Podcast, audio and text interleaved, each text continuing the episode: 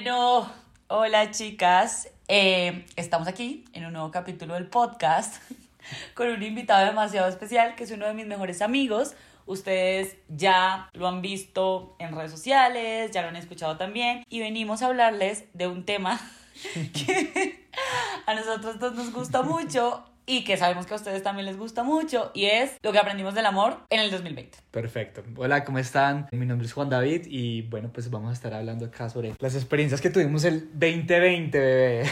Bueno, ¿tú cómo, ¿tú cómo empezaste en temas del amor el 2020? Yo me a la semana, Ok. pero yo tengo un contexto muy grande y era que estaba dejando mis antidepresivos y mis estabilizadores emocionales y todas esas cosas que tomaba por el TAP y cuando este chico se me acercó yo le dije... O sea, nos metemos, pero a tu riesgo, porque yo voy a estar en una subida y bajada de emociones. Pues claro, le pedí el cuadro a la semana. Obviamente, yo de verdad sentía más amor que lo que podía experimentar. Yo creo que una nación entera. Si ese man me hubiera dicho como casémonos a los tres días, yo le hubiera dicho que sí. O sea, Sí. realmente estaba como volviendo a descubrir mis sentimientos. Fue algo muy teso, fue algo muy impresionante porque me di cuenta que obviamente amo dependiendo de mi trastorno también muy diferente, pero fue algo también como bonito. O sea, sea, creo que nunca había hecho las cosas como por hacerlas, si entiendes? Como sin ponerle lo atascada emocional que normalmente soy.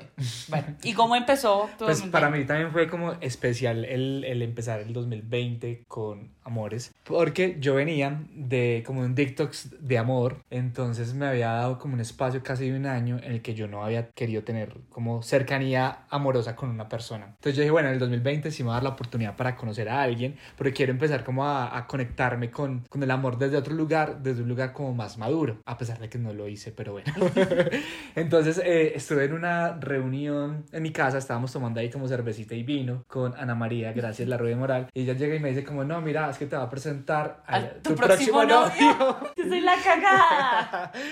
y pues que tu próximo novio tenga que conozca a este personaje, empezamos a salir y pues me di cuenta de un montón de cosas, entre esas que me estaba relacionando de una forma tóxica con el amor. Y sin embargo era necesario, era justo lo que necesitaba vivir porque pues tuvimos una, como un romance ahí como de, eh, entre antes de pandemia, pandemia y transcurso de la pandemia. No fluyó, pero pues me di cuenta de que era muy bonito poder darme la oportunidad de abrir mi corazón para conocer personas. Bueno, gran enseñanza. A mí me votaron literalmente en medio de pandemia. Ok. Ah, no, antes de pandemia, como Sí. dos semanas antes, pues Sí. antes del encierro me votaron. Yo llegué a la casa de Juan como antes que me votaran, como una semana antes, diciendo que estaba muy enamorada y me puse a llorar. O sea, como, ¿qué? O Cualquier sea, cosa. Ana María llegó a mi casa diciéndome, Juan, marica, me estoy enamorando. Llorando, o sea, como si fuera el fin del mundo. Pero bueno, siguió, yo estuve tres meses, como cuatro meses soltera, sola, encerrada en mi apartamento. Me di cuenta que mm, era más fuerte de lo que creía. Le boté ahí por ahí cuento a, a cosas de Bumble y eso y de aplicaciones de puteo, pero no fue tanto. Sané, digamos, porque este man, aparte de todo, me gosteó, ¿te acuerdas? Sí. o sea, como que. El doble chulito. O sea, como éramos novios y me gustió y yo, ¿pero qué?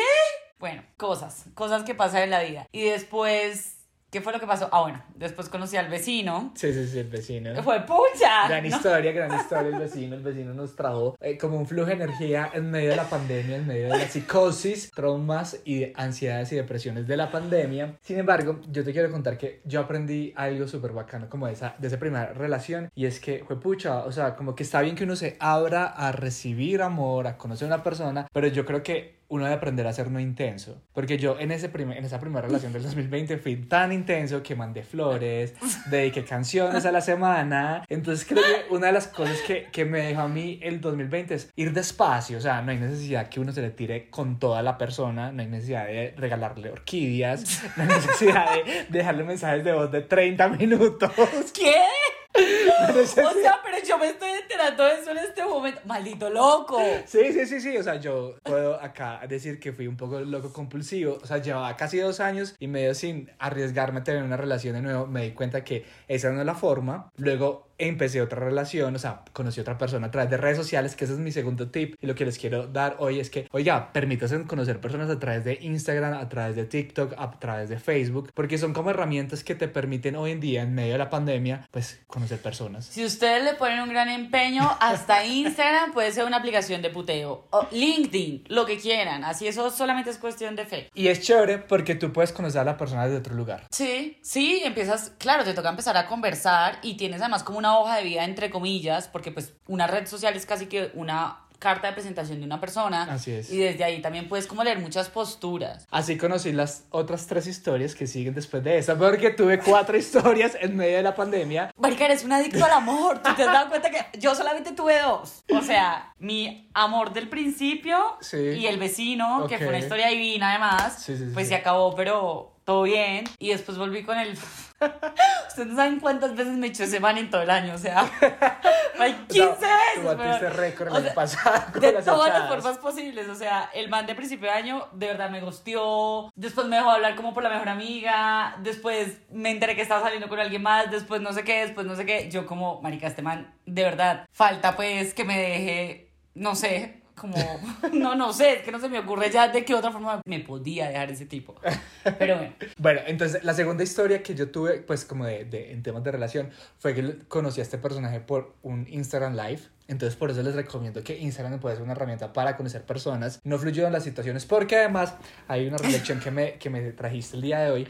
Es que muchas veces nosotros atraemos personas en lo que estamos vibrando. Entonces yo empecé a atraer personas que no tenían resuelto unos temas de papá y mamá, de inseguridades, de eh, heridas de abandono, que el año pasado también me dejó eso a mí muy bonito porque yo pude como que sanar y terminar un ciclo de sanar papá y sanar mamá, que yo siento que ya con la última relación que llegó fue como desde otro lugar porque, bueno, la, la segunda historia, la persona estaba como en un área de abandono, entonces no estaba como con la apertura para poder recibir, la tercera persona estaba en lo mismo, o sea, no pasó nada trascendental en el sentido en que pues no nos enredábamos físicamente ni nada de eso, pero pues como que nos empezamos a conocer y ya la cuarta persona me, me di cuenta de que estaba trayendo, pero, o sea, estaba trayendo como el mismo tipo de personas como con heridas de abandono, pero ya me di cuenta que yo ya no me iba como a votar con todas, sino que también estaba bien poner límites. Mm, Yo también aprendí a poner límites, de verdad. Igual como que fue un año bonito en el sentido que me, o sea, me permití demostrarle a la gente lo que sentía. Como que en algún punto sentía Sí. tanto miedo de que todo se fuera a acabar, o sea, Sí. como que el fin del mundo en realidad existiera, que me di la oportunidad de, de, bueno, o sea, estoy haciendo algo por ti y te lo voy a demostrar, una cosa que yo antes en la puta vida hubiera hecho. Entonces siento que estuvo bien. Creo que aprendí que, marica, hay cosas que no se tienen que repetir, o Ujú, sea, y lo aprendí como la décima vez, pero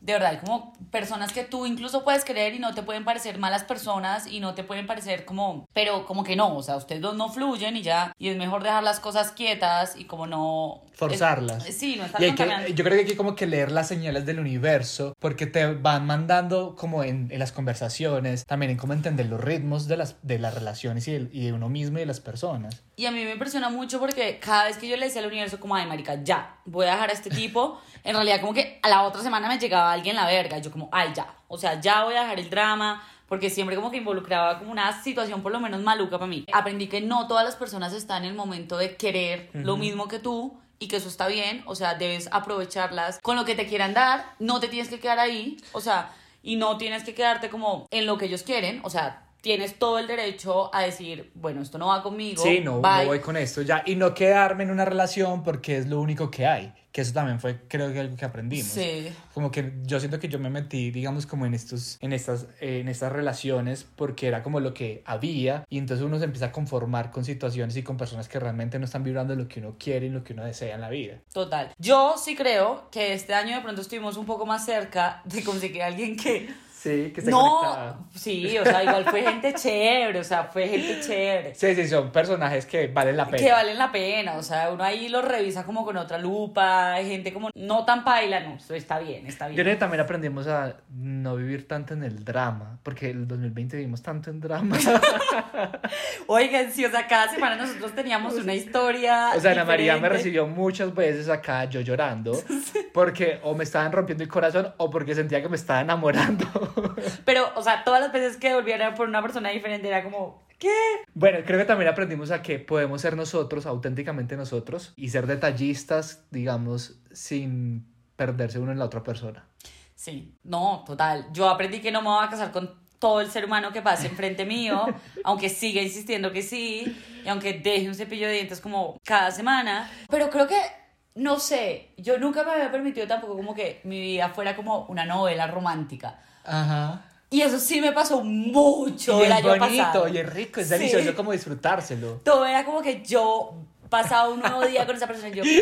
O sea, en realidad esto le pasa a los seres humanos y me está Sí. pasando a mí. Y me pareció la verga, o sea, como que fue un trato de princesa absurdo. Yo creo que también como que aprendimos o aprendí yo también como a disfrutarme cada, cada momento, cada situación, porque es único. Y más con todo lo que estamos pasando de pandemia, es como fue pucho, o sea, como que esa cena virtual con ese vinito, conversando con esa persona, eso es como que, como que a mí me generó un, mitis- un misticismo tan bacano que era como vivir el romanticismo desde otro lugar. Y nos enseñó que uno sí se puede enamorar por una puta pantalla. Yo hubo gente que nunca conocí y de la que juré haber estado enamorada en algún punto.